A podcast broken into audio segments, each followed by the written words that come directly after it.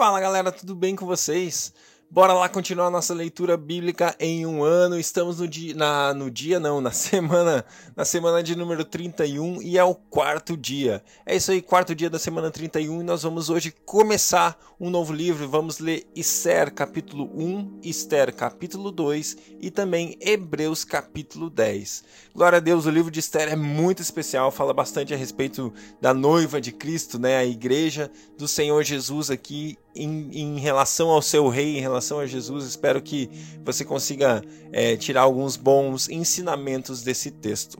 Deus, obrigado por mais um dia na Sua presença, obrigado pelo seu amor por nós, obrigado, Deus, porque podemos viver a vida aos teus pés, Deus. Podemos entrar diante do Senhor, diante do trono do Senhor, Pai, com confiança, sabendo que o Senhor Jesus é o sumo sacerdote, Deus, esse sumo sacerdote que fez o sacrifício perfeito, que intercede por nós diariamente, não necessitando um novo sacrifício, porque aquilo que o Senhor fez na cruz foi perfeito para nossa redenção completa e plena.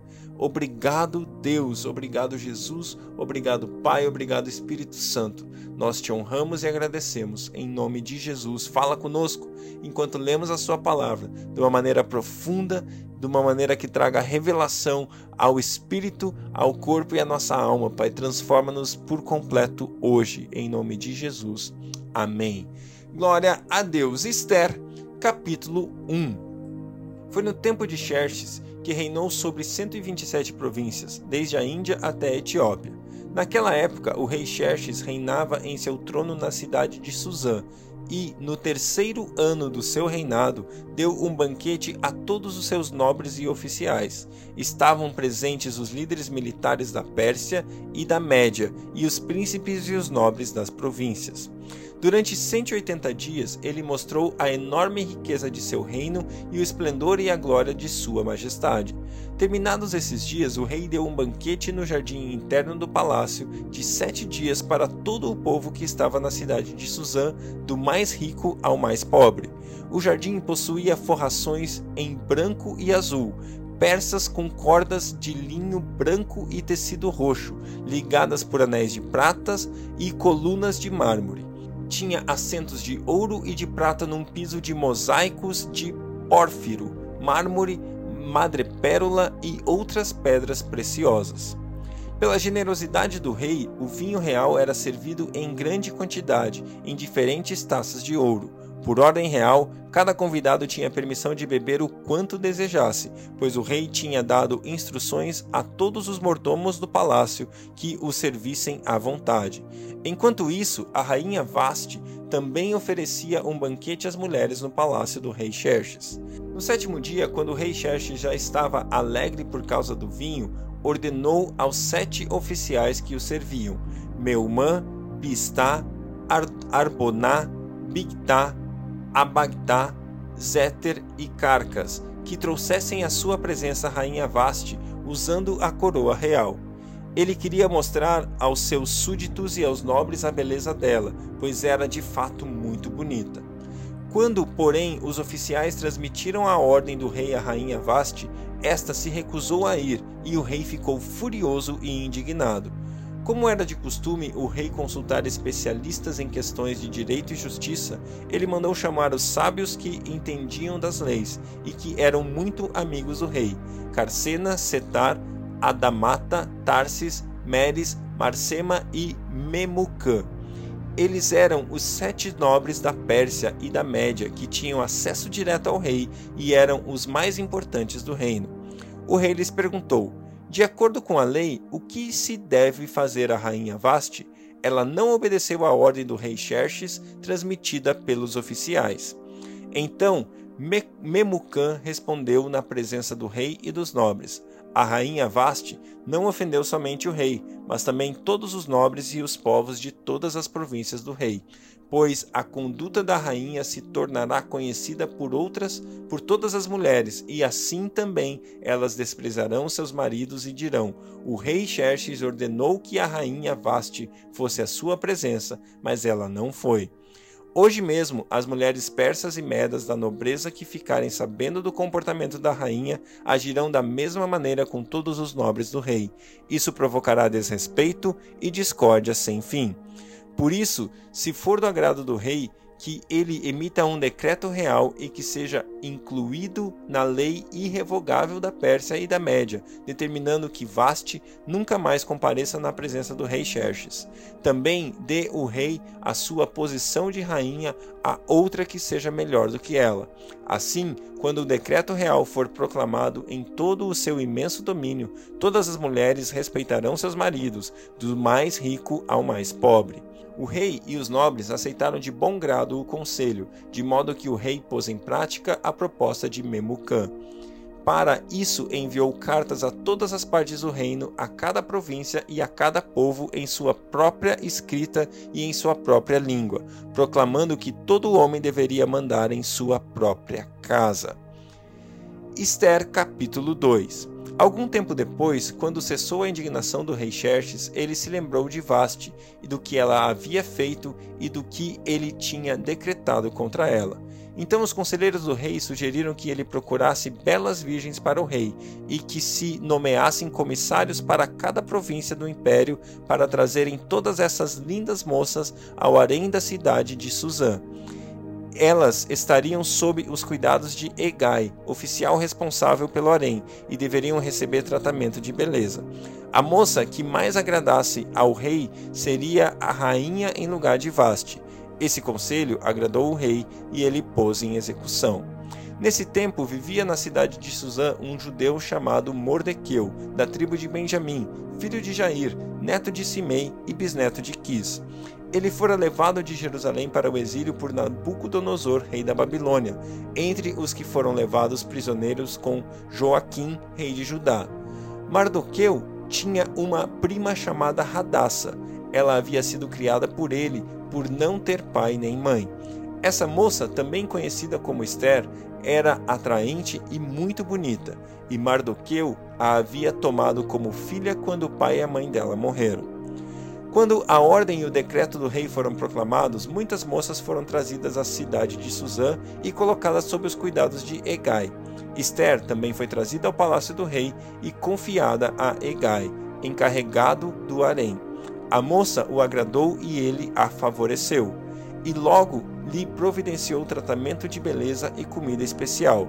Designou-lhe sete moças escolhidas do palácio do rei e transferiu-a junto com, essas, com suas jovens para o melhor lugar do harém.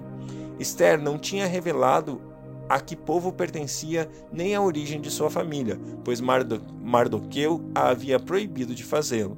Diariamente ele caminhava de um lado para o outro perto do pátio do harém para saber como Esther estava e o que lhe havia e o que lhe estava acontecendo. Antes de qualquer daquelas moças apresentar-se ao rei, Xerxes devia completar doze meses de tratamento de beleza prescritos para as mulheres, seis meses com óleo de mirra e seis meses com perfumes cosméticos. Quando ia apresentar-se ao rei, a moça recebia tudo o que quisesse levar consigo do harém do pa para o palácio do rei. À tarde, ela ia para lá e de manhã voltava para outra parte do harém, que ficava sob os cuidados de Saasgás, oficial responsável pelas concubinas. Ela não voltava ao rei, ao menos que dela se agradasse e a mandasse chamar pelo nome. Quando chegou a vez de Esther, filha de Abiail, tio de Mardoqueu, que a tinha adotado como filha, ela não pediu nada além daquilo que Egai, oficial responsável pelo harém, sugeriu. Esther causava boa impressão a todos os que a viam. Ela foi levada ao rei Xerxes à, resi residência real no décimo mês, o mês de Tebete, no sétimo ano do seu reinado. O rei gostou mais de Esther do que qualquer outra mulher. Ela foi favorecida por ele e ganhou sua aprovação mais do que qualquer das outras virgens. Então ele colocou nela uma coroa real e tornou rainha no lugar de Vaste. O rei deu um grande banquete, o banquete de Esther, para todos os seus nobres e oficiais, proclamou feriado em todas as províncias e distribuiu presentes por sua generosidade real. Quando as virgens foram reunidas pela segunda vez, Mardoqueu estava sentado junto à porta do palácio real. Esther havia mantido segredo sobre seu povo e sobre a origem de sua família, conforme a ordem de Mardoqueu, pois continuava a seguir as instruções dele como fazia quando ainda estava sob sua tutela. Um dia, quando Mardoqueu estava sentado junto à porta do palácio real, Bigtan e Teres, dois dos oficiais do rei que guardavam a entrada, estavam indignados e conspiravam para assassinar o rei Xerxes. Mardoqueu, porém, descobriu o plano e contou a rainha Esther, que por sua vez passou a informação ao rei em nome de Mardoqueu. Depois de investigada a informação e descobrindo-se que era verdadeira, os dois oficiais foram enforcados. Tudo isso foi escrito nos registros históricos na presença do rei. Hebreus capítulo 10 A lei traz apenas uma sombra dos benefícios que hão de vir, e não a sua realidade. Por isso, ela nunca consegue, mediante os mesmos sacrifícios repetidos ano após ano, aperfeiçoar os que se aproximam para adorar. Se pudesse fazê-lo, não deixariam de ser oferecidos? Pois os adoradores, tendo sido purificados uma vez por todas, não mais se sentiriam culpados pelos seus pecados. Contudo, esses sacrifícios são uma recordação anual dos pecados, pois é impossível que o sangue de touros e bodes tire pecados. Por isso, quando Cristo veio ao mundo, disse: Sacrifício e oferta não quiseste, mas um corpo me preparaste, de holocausto e ofertas pelo pecado não te agradaste. Então eu disse: Aqui estou, no livro está escrito a meu respeito. Vim para fazer a tua vontade, ó Deus. Primeiro ele disse: Sacrifícios e ofertas, sacrifícios, ofertas, holocaustos e ofertas pelo pecado não quiseste, nem deles te agradaste, os quais eram feitos conforme a lei. Então acrescentou: Aqui estou, vim para fazer a tua vontade. Ele cancela o primeiro para estabelecer o segundo. Pelo cumprimento dessa vontade, fomos santificados por meio do sacrifício do corpo de Jesus Cristo, oferecido uma vez por todas. Dia após dia, todo sacerdote apresenta-se e exerce os seus deveres religiosos. Repetidamente oferece os mesmos sacrifícios, que nunca podem remover pecados. Mas, quando esse sacerdote acabou de oferecer para sempre um único sacrifício pelos pecados, assentou-se à direita de Deus. Daí em diante, ele está esperando até que seus inimigos sejam como o estrado dos seus pés porque por meio de um único sacrifício ele aperfeiçoou para sempre os que estão sendo santificados. O Espírito Santo também nos testifica a esse respeito. Primeiro, ele diz: Esta é a aliança que farei com eles depois daqueles dias, diz o Senhor. Porei as minhas leis em seu coração e as escreverei em sua mente. E acrescenta: Dos seus pecados e iniquidades não me lembrarei mais onde esses pecados foram perdoados, não há mais necessidade de sacrifício por eles. Portanto, irmãos, temos plena confiança para entrar no lugar santíssimo pelo sangue de Jesus, por um novo e vivo caminho que ele nos abriu por meio do véu, isto é, o seu corpo. Pois temos, pois, um grande sumo sacerdote sobre a casa de Deus. Assim, aproximemo-nos de Deus com um coração sincero e com plena convicção de fé, tendo os corações aspergidos para nos purificar de uma consciência culpada e os nossos corpos lavados com água pura. Apeguemos-nos com firmeza à esperança que professamos, pois aquele que prometeu é fiel, e consideramos uns aos outros para nos incentivarmos ao amor e às boas obras. Não deixemos de reunirmos como igreja segundo o costume de alguns, mas procuremos encorajar-nos uns aos outros ainda mais quando vocês veem que se aproxima o dia. Se continuarmos a pecar deliberadamente depois que recebemos o conhecimento da verdade, já não nos resta sacrifício pelos pecados, mas tão somente uma terrível expectativa de juízo e de fogo intenso que consumirá os inimigos de Deus. Quem rejeitava a lei de Moisés morria sem misericórdia pelo depoimento de duas ou três testemunhas. Quão mais severo castigo, julgam vocês, merece aquele que pisou aos pés do Filho de Deus, profanou o sangue da aliança pela qual ele foi santificado e insultou o Espírito da graça? Pois conhecemos aquele que disse: A mim pertence a vingança, eu retribuirei. E outra vez, o Senhor julgará o seu povo. Terrível coisa é cair nas mãos do Deus vivo. Lembre-se dos primeiros dias depois que vocês foram iluminados, quando suportaram muita luta e muito sofrimento. Algumas vezes vocês foram expostos a insultos e tribulações, em outras ocasiões fizeram-se solidários com os que assim foram tratados. Vocês se compadeceram dos que estavam na prisão e aceitaram alegremente o confisco dos seus próprios bens, pois sabiam que possuíam bens superiores e permanentes. Por isso, não abram mão da confiança que vocês têm, ela será ricamente recompensada. Vocês precisam é, perseverar de modo que, quando tiverem feito a vontade de Deus, recebam o que ele prometeu. Pois em breve, muito em breve, aquele que vem virá e não demorará. Mas o meu justo viverá pela fé, e se retroceder, não me agradarei dele. Nós, porém, não somos dos que retrocedem e são destruídos, mas dos que creem e são salvos. Glória a Deus, nós não vamos retroceder. Avançamos e entramos com confiança. Eu amo esse texto.